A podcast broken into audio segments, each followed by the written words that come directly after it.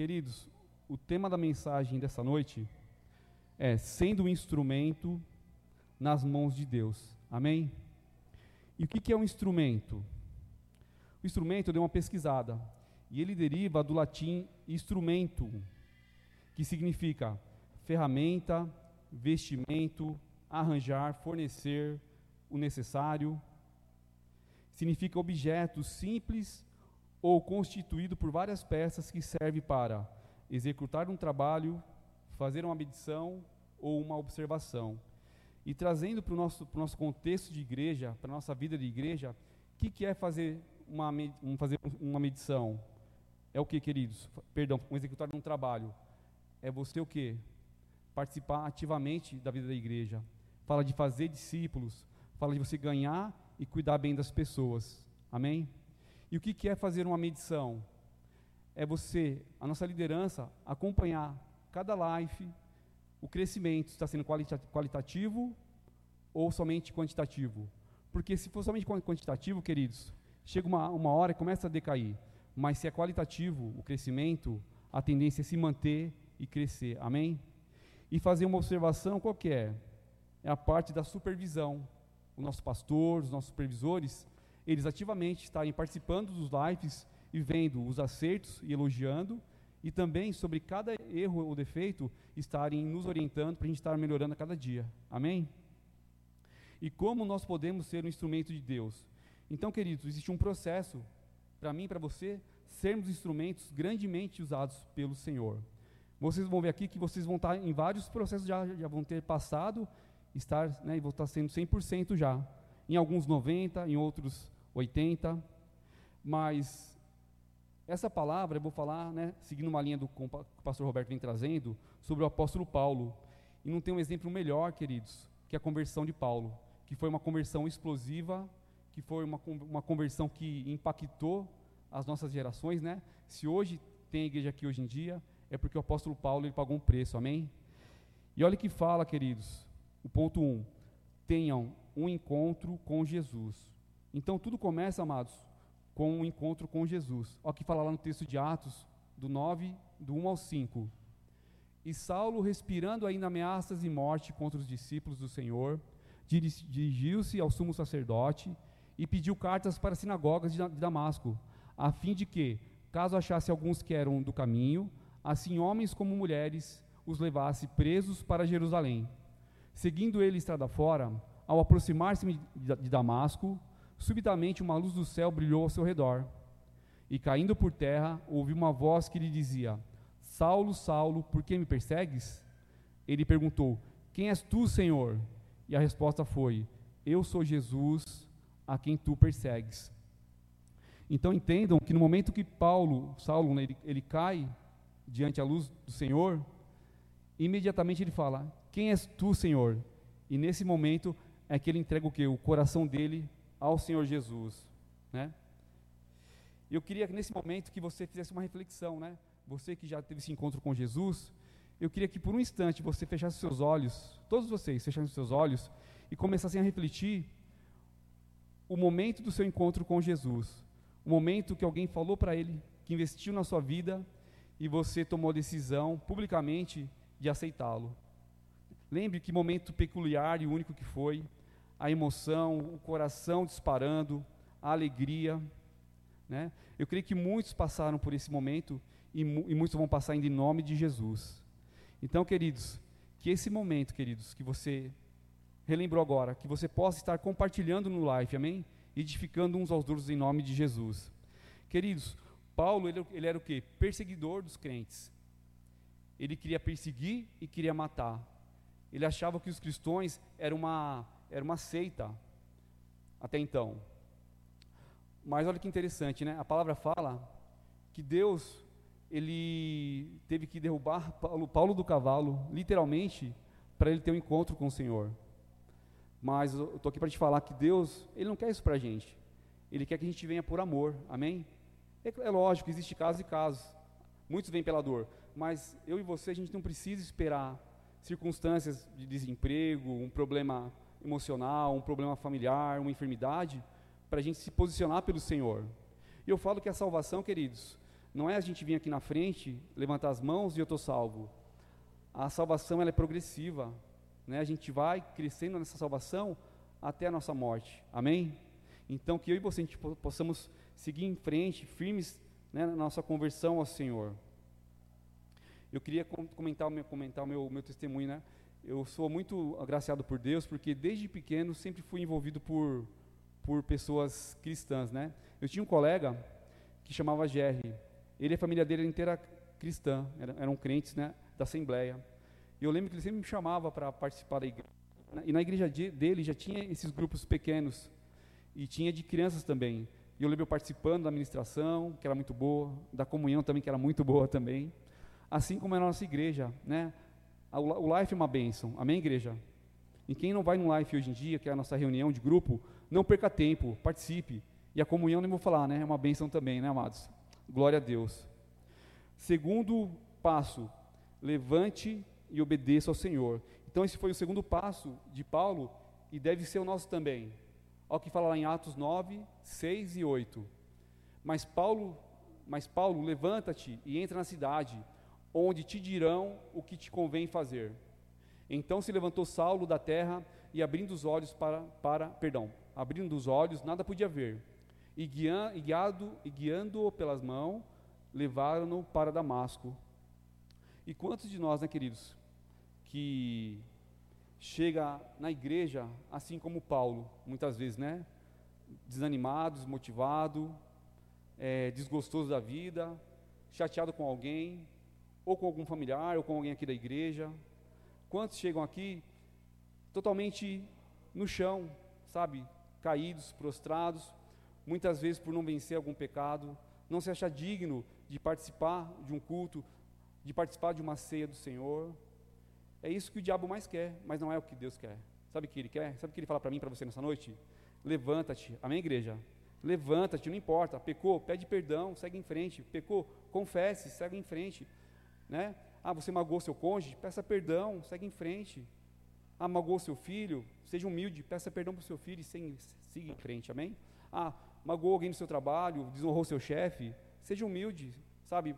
Vai lá, pede perdão para ele também. Ah, magoei um irmão aqui na igreja. Muitas vezes é difícil, é difícil. Mas Deus me ajuda, pede perdão. Queridos, só tem uma coisa que a gente vai levar dessa vida aqui. É que nem a Glaze falou na, na palavra. Não vai, vai ser casa, não vai ser carro, não vai ser bens materiais. Vão ser os relacionamentos. Amém, igreja? Então, Jesus fala para a gente nessa noite: tá? levanta-te, que eu vou dizer o que você deve fazer. Amém? E Deus é tão, tão precioso, o que, que Ele faz? Muitas vezes ele pode vir aqui nessa noite, no seu dia a dia, e falar audivelmente, no seu ouvido, ele fala através da palavra, mas ele fala também através dos pastores e dos líderes, amém? E que a gente tenha cada dia um coração que é ensinável. Queridos, pague um preço, continue vindo nos cultos, do Life, do Tadel. Eu sei que a gente chega cansado do trabalho, não é verdade? Mas, queridos, se a gente pegar a semana, se a gente pegar 24 horas por dia e multiplicar por 7, né? Quantas horas não sobram para a gente, na é verdade? Eu sei que um dia ou outro você pode não estar tá bem, né? Porque aqui não é uma empresa, é uma igreja, amém?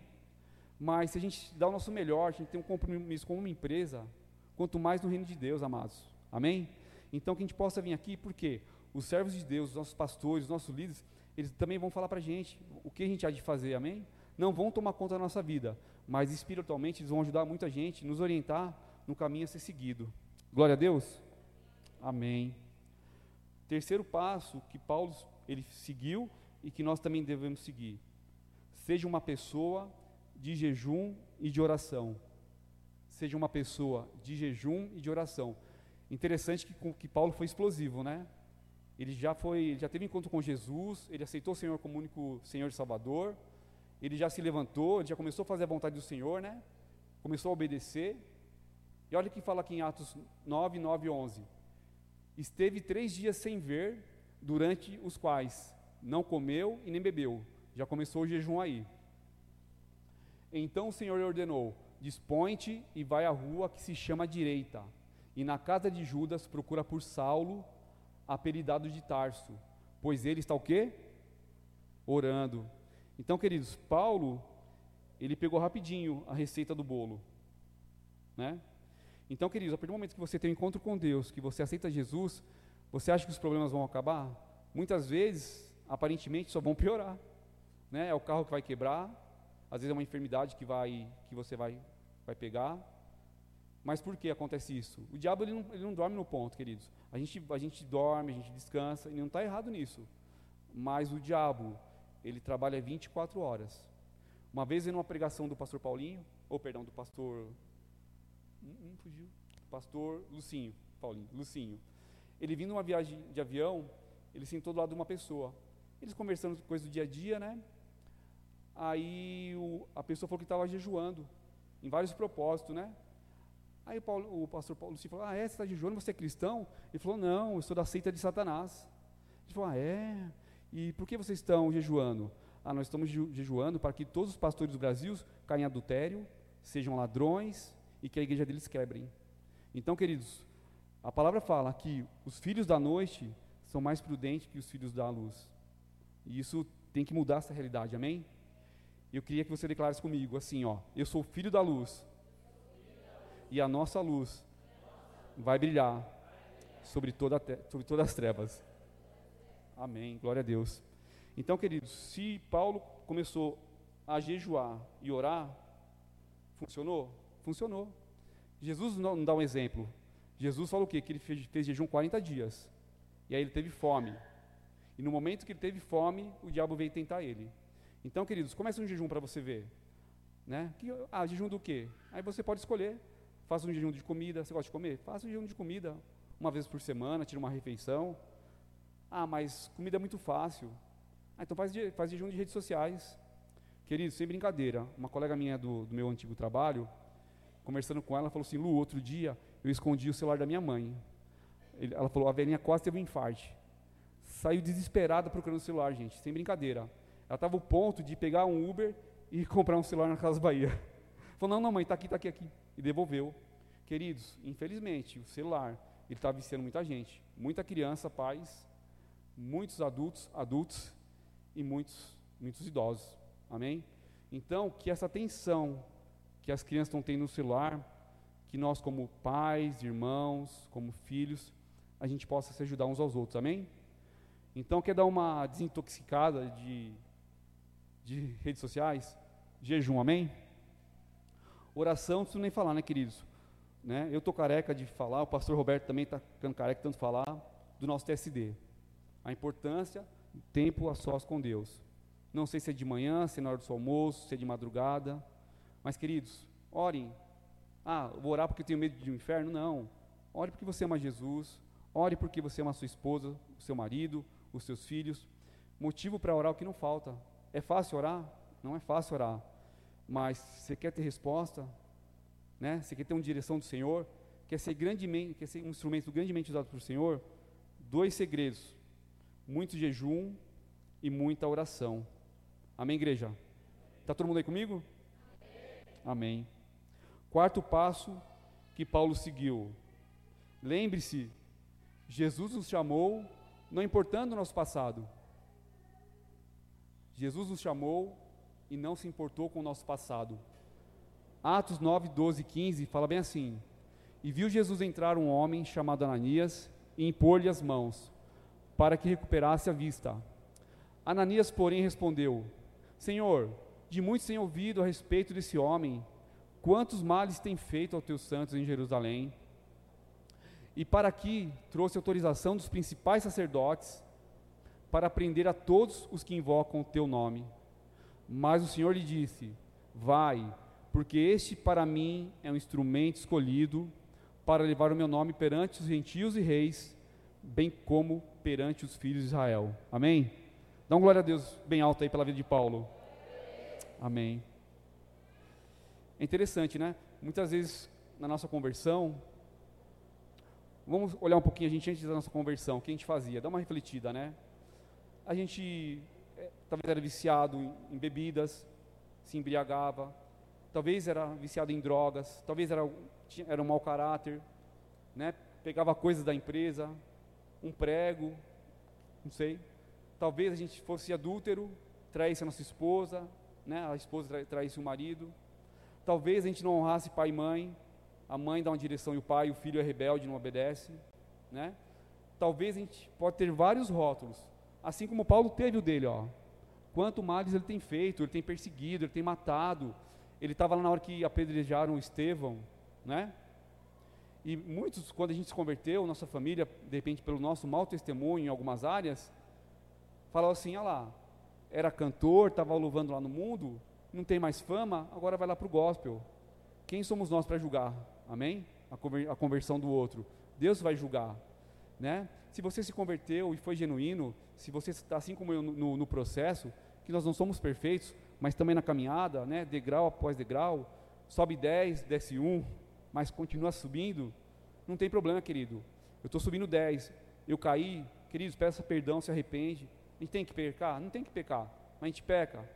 A gente peca, infelizmente. Eu mesmo, onde a gente foi no mercado, e um dos meus filhos fez uma brincadeira comigo, eu estava um pouco cansado, e eu acabei até chamando a atenção dele, sabe assim, ninguém percebeu, mas ele ficou triste. Então, fui lá, assim, pedi perdão para ele, e a vida segue, né? A gente não é perfeito, a gente não é super-homem, mas uma coisa importante fazer, querido, se você reconheceu que errou, o Espírito Santo tocou no teu coração, peça perdão para o teu filho. Filho, peça perdão para o seu pai, se você não obedeceu, se você não, né, não honrou. Então, o mundo vai te acusar pelo que você era, assim como acusou Paulo. Até mesmo na igreja, às vezes chegou alguém aqui que você conhecia do mundo, fala, nossa, fulano era assim, assim, assim. Será que converteu mesmo? Será que ele vai mudar mesmo? Queridos, acredite, ele já mudou, amém? Então, assim como Paulo, assim como Deus olhou para Paulo, ele olha, olha para a gente, ele não olha para o nosso passado, ele olha para o nosso presente, amém, queridos? Glória a Deus. Eu sei que nosso Deus, ele é maravilhoso. E olha o que ele fala, né? Jesus fala para Paulo, né? Fala para Ananias. Pode voltar. Ah, não, está aqui mesmo, perdão. Estava no outro versículo, esqueci. Paulo, é, Ananias fala, Deus fala para Ananias, né? Ananias, vai e ministra em Paulo, porque para mim ele é instrumento escolhido para o Senhor. Para atingir o quê? Os gentios e todo mundo. Amém? Eu queria falar para você, queridos, que você é um instrumento de Deus. Amém? Para atingir o quê? Rio Claro, a região, São Paulo e o Brasil. O pastor Roberto falou que lá em São Paulo, a Paz Church, está preparando, sabe, um grande, um grande evento, treinar vários missionários. Quem sabe você não seja um. Amém? Mas onde começa a nossa missão, amados? Onde começa a nossa grande missão de ser um instrumento de Deus? Vocês vão ver daqui a pouco no próximo, no sexto ponto. Olha o que fala lá em Deuteronômio 14, perdão, Deuteronômio 9, 12 e 15. Porque sois povo santo ao Senhor, vosso Deus, e o Senhor vos escolheu de todos os povos que há sobre a face da terra para serdes seu povo próprio. Fala para o seu irmão do seu lado, o Senhor te escolheu para ser seu povo próprio. Vira para o outro lado.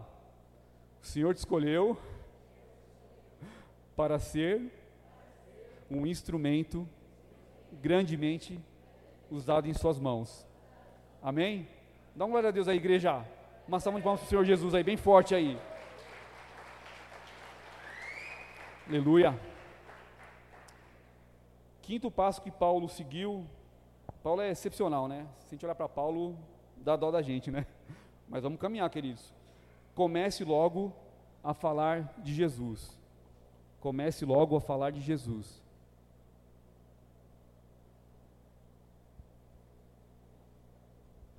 Então, lá em Atos, ainda 9, do 20 ao 22, fala assim: E logo pregava, repitam comigo, e logo pregava Fazendo um parênteses aqui rapidinho, né? Não sei se vocês já assistiram aquele, acho que é Os Desconfinados. Quem já assistiu lá, o Meyer? Ele fez um, um vídeo que ele fala que, que, o povo não gosta quando o pastor fala assim, ou quem está pregando, ficar repetindo, né? Mas, queridos, né, Deus vai dando direção, a gente vai, a gente vai ministrando para declarar, para o diabo ver que a gente vai começar a pregar cada vez mais. Amém, igreja? Glória a Deus. E logo pregava nas sinagogas a Jesus, afirmando que este é o Filho de Deus. Ora, todos que ouviam estavam atônitos e diziam: Não é este o que exterminava em Jerusalém os que invocavam o nome de Jesus? E para aqui veio precisamente com o fim de os levar amarrados aos principais sacerdotes? Saulo, porém, mais e mais se fortalecia e confundia os, os judeus que moravam em Damasco, demonstrando que Jesus é o, que Jesus é o Cristo. Amém? Glória a Deus. Então, queridos, o que, que, é esse começar? Comece logo a pregar. É só quando você aceita Jesus, que nem Paulo, e, e começa a pregar? Com certeza, é isso mesmo. Mas o que significa também se comece a pregar? Comece logo a pregar. Ah, por exemplo, entrei num trabalho novo. Tem que começar a pregar logo. Ah, conheci uma pessoa nova. Comece a pregar novo. Queridos, eu queria que você nesse momento, queridos, você ficasse em pé um momento. Todo mundo de pé. Amém? Vamos espantar o diabo em nome de Jesus. Porque Deus quer falar conosco nessa noite. Amém? E vai falar, e está falando em nome de Jesus. Pai querido, em nome de Jesus, na autoridade do Espírito Santo de Deus, Pai, eu oro que o Senhor venha, Pai, continuar ministrando em nosso coração a Sua palavra, Pai. Venha se revelar, Pai amado, no meu coração e no coração dos meus irmãos, Pai amado, o que o Senhor tem para cada um de nós nessa noite, Pai. Senhor, a tua palavra fala, Pai, lá em Atos, que Paulo, assim que se converteu, ele começou a falar logo, Pai. Então nos ajude, Senhor. Nos ajude, Pai, nos dê ousadia, Senhor. A quando entrarmos num novo trabalho, Senhor, quando começarmos, quando conhecermos uma nova pessoa, quando mudarmos de bairro, de cidade, quando estivermos numa praça, Pai, que em nome de Jesus, cada um de nós, eu e vocês, nós comecemos logo a falar de Jesus, em nome de Jesus, amém. Amém, igreja? Pode se assentar, em nome de Jesus. Então, queridos, é, eu estou longe de ser perfeito, eu estou longe de ser ousado, mas faz um mês eu pedi a conta do meu trabalho, não estava satisfeito, orei a Deus, Deus me deu paz, eu pedi a conta, me mandaram embora, graças a Deus me mandaram embora mesmo, peguei todos os direitos, está tudo certinho, e eu estou pegando seguro-desemprego, e nesse tempo eu estou fazendo um, uma experiência de Uber, motorista de, de aplicativo, mas é como eu falei para minha esposa, né, eu não quero que seja apenas um trabalho, eu quero que seja um propósito, amém? Então, queridos, se você está no seu trabalho hoje, se você está na sua escola, onde você, onde você estiver, que, que, o propósito de você seja, seja a falar de, de Jesus, amém? E Deus tem me honrado, tem pedido para Ele, sabe, me usar para falar com pessoas. Umas eu sinto, eu falo, outras eu fico mais quieto, né? Umas entram entra no carro, eu não preciso nem falar como está, já começa a desabar, falar. Então, queridos, uma coisa é certa, Deus quer usar nossas vidas, amém? Tem muita gente lá fora que fala que está tudo bem, mas não está tudo bem. Já falei um testemunho aqui e vou repetir porque tem muita gente que, que não ouviu falar. Uma vez eu fui numa borracharia aqui no Grande e tem um rapaz que ele é borracheiro, o Fernando. Ele é borracheiro, mecânico, trabalha na, na Civesa, é um excelente profissional. E eu sempre sou de conversar, tal. A gente entrou no, no assunto de família. Eu falei, seus pais são vivos, tal, né? Porque os meus, infelizmente, já partiram dessa, né? Para melhor. Aí ele falou, não, meu pai é vivo, minha mãe faleceu. Aí eu falei, é, mas ela morreu do quê? De alguma doença? Ela falou, não, ela se suicidou. Eu falei, nossa, mas que, como aconteceu? Ele falou o seguinte: teve uma certa manhã, né? Ela sempre falava que estava tudo bem, a mãe dele. Mas teve uma certa manhã que saiu para trabalhar todo mundo, ela trabalhava, só que ela vinha almoçar, ela vinha almoçar em casa com o pai dele. E quando o pai chegou, ela não apareceu. Aí o pai ligou para o filho, né, para o Fernando, falou: sua mãe não veio almoçar. Será que ela está? Ah, deve ter resolvido algum problema, né? Não pensaram algo pior, né? Aí beleza, quando chegou a tarde, quando eles deveriam chegar do trabalho, ela não, não chegou. Aí eles ficaram preocupados. Aí começaram, já avisaram a polícia, começaram a procurar. Aí, por acaso, a, a, a, Nora achou uma carta embaixo da televisão. E ela falou assim: ó, há muito tempo eu tenho me sentido depressiva, é, não me sinto amada, não me, não me sinto querida. Eu estou vivendo só de transparência e eu vou estar em tal, em tal endereço, vocês vão me encontrar lá. Aí, quando eles foram, ela tinha, ela tinha se afogado no, no rio Cono Bataí. Então, queridos, se quando a pessoa falar que está tudo bem, não acredita logo de cara. Vê realmente, percebam sabe, seu familiar, seu cônjuge, um amigo, porque muitas vezes não vai estar bem não. E você vai ser a pessoa que Deus vai, usar para abençoar aquela vida, amém? Porque em Rio Claro, em Araras, muito, muitos lugares tem um espírito de suicídio, né? Que você possa nas suas orações orar para que esse espírito seja quebrado em nome de Jesus. Amém, igreja? Glória a Deus. Então, nem sempre está tudo bem como, como, como as pessoas falam. Sexto processo, né? Esse último processo que Paulo, Paulo passou e realizou. Olha o que fala lá em Atos. Perdão, sexto, faça discípulos para Jesus. Atos 9, 23, 25. Decorridos muitos dias, os judeus deliberaram entre si tirar-lhe a vida. Porém, o plano deles chegou ao conhecimento de Saulo. Dia e noite guardavam também as portas para o matarem. Mas os seus discípulos tomaram no, de noite e colocando num cesto, desceram pela muralha. Olha que discípulos abençoados, né? Olha, guardando a vida do, do pastor deles, né? E ele escapou, queridos. Então, ó, ó que conversão explosiva. Eu não sei falar assim em tempo, eu até pesquisar, não, não tive tempo, de em quanto tempo aconteceu tudo isso com Paulo. Né? Ele teve encontro com Jesus, ele se levantou e obedeceu, ele começou a jejuar e orar, ele, ele lembrou que Jesus escolheu ele independente do passado dele, começou logo a falar de Jesus e começou a fazer discípulo, né? Que esse seja o nosso coração, querido, sabe? A gente não fique só em um processo, a gente fique em todos, sabe? Queridos, sabe? Teve um encontro, glória a Deus. Então levanta e obedeça. Ah, levantou e obedeceu? Amém. Se o diabo vier te acusar e querer né, colocar peso na, na, sua consciência, já repreende. Porque Jesus, ele, ele olha a gente pelo presente, não pelo passado. Amém? Quinto ponto, comece a falar de Jesus. Você, você já fala? Parabéns. Se você não fala tanto, aumente um pouco mais. Amém? Se não fala nada, comece a falar hoje. Amém? E o fruto disso, né, vai ser o quê? Através do nosso testemunho, né? Paulo, através da, da vida dele, do testemunho dele, e nós, através do nosso testemunho, não sendo perfeitos, a gente vai ganhar muita gente para Jesus, amém? A gente vai faz, fazer discípulos conforme Jesus, né? Paulo fala, Paulo fala, sejam meus imitadores, como eu sou de Cristo, amém? Então a gente pode imitar Paulo, sim, né? Como ele, como ele imitou a, Cristo, a gente pode imitar ele também, em todos esses passos aí, em nome de Jesus.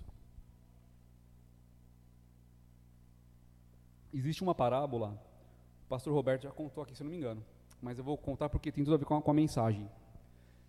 É, teve uma assembleia das ferramentas.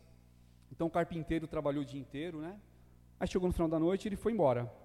E, e quando começou a madrugada, as ferramentas começaram a levantar uma questão para saber qual que era mais importante para o carpinteiro. Né? Aí começou o senhor Martelo. Ele falou, não, eu sou o mais importante. Porque sem, sem eu martelar o prego, nenhum móvel vai parar em pé. Aí o serrote falou, está de brincadeira, eu sou mais importante. Porque se eu não serrar madeira, como ela vai ficar no tamanho certinho para montar o móvel? Né? Aí veio a plana, né? A plana falou, ah, pode parar, eu sou mais importante. Eu que tenho que planar para ela ficar bonitinha, retinha, né? Da forma que o carpinteiro gosta. Aí veio a senhora lixa. Falou assim: ah, vocês estão de brincadeira. Eu sou mais importante.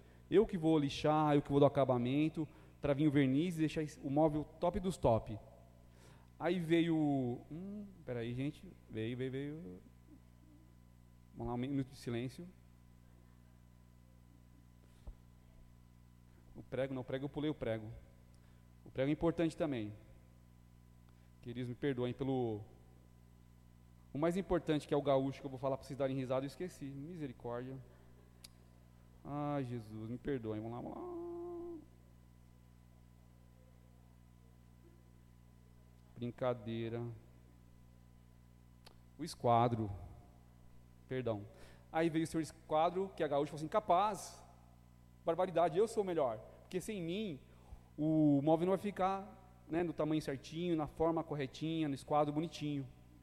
Aí beleza. Chegou o carpinteiro de manhã, foi lá na mesa dele, pegou a madeira, pegou as ferramentas, tudo bonitinho, e trabalhou o dia inteiro. Acabou o turno, ele foi feliz da vida, né? Muito alegre pelo trabalho que ele tinha realizado. Aí as ferramentas se reuniram novamente, só que eles estavam diferentes. Elas ficaram admiradas com o trabalho que elas, em conjunto com o carpinteiro, com o trabalho que elas fizeram. E sabe o que elas fizeram, querido? Um lindo púlpito de madeira. Lindo, lindo, lindo.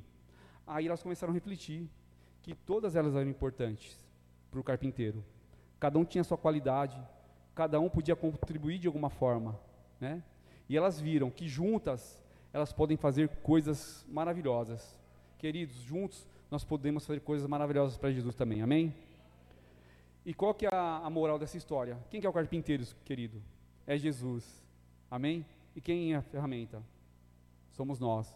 Então, queridos, Deus vai nos usar. O martelo tem defeitos? Claro que tem. Ele prega, né, deixa a coisa firme, mas ele não é barulhento. Né? O serrote, ele não serra bonitinho, perfeitamente, mas ele não machuca ali a, a coitada da madeira? Então, queridos, a gente tem, tem qualidades e defeitos. Então, quando a gente olhar para um pastor, para um líder, para um irmão, vamos olhar a qualidade e os defeitos. Qual é o grande segredo quando alguém tem um defeito que a gente percebe? É orar pelo irmão. Amém? Então, uma coisa eu não tenho dúvida que Deus, Ele quer nos usar da forma que nós somos, amém? E juntos nós podemos construir e edificar o reino do Senhor, Amém, igreja? E porque mesmo assim, muitas vezes a gente se sente um instrumento, né? se sente vazio, se, se sente muitas vezes é, parado, que a gente não avança. Queridos, o que, que serve um instrumento, uma ferramenta parada num, porão, pegando poeira? Queridos, assim como uma ferramenta, assim como um violão, como uma bateria, um teclado, se eles não forem usados, eles não têm um propósito. E a gente, se a gente não se deixar ser usado pelo Senhor, a gente também não tem um propósito. Amém? Então, qual que é o papel de Deus? É nos usar, mas tem um passo nosso, que é deixar ser usados por Deus. Amém, queridos? Então, queridos, eu queria que nessa, nesse momento você se colocasse de pé, em nome de Jesus. E eu queria que você fechasse seus olhos. E eu queria que Deus, sabe, que você, como se fosse um violão, que Deus possa, que Ele feche seus olhos nesse momento. Todo mundo de olho fechado, em nome de Jesus. Eu queria que, como um violão, que Deus possa te afiar, te afinar que Deus possa entoar, que Ele possa, sabe, através de você, entoar o mais perfeito louvor.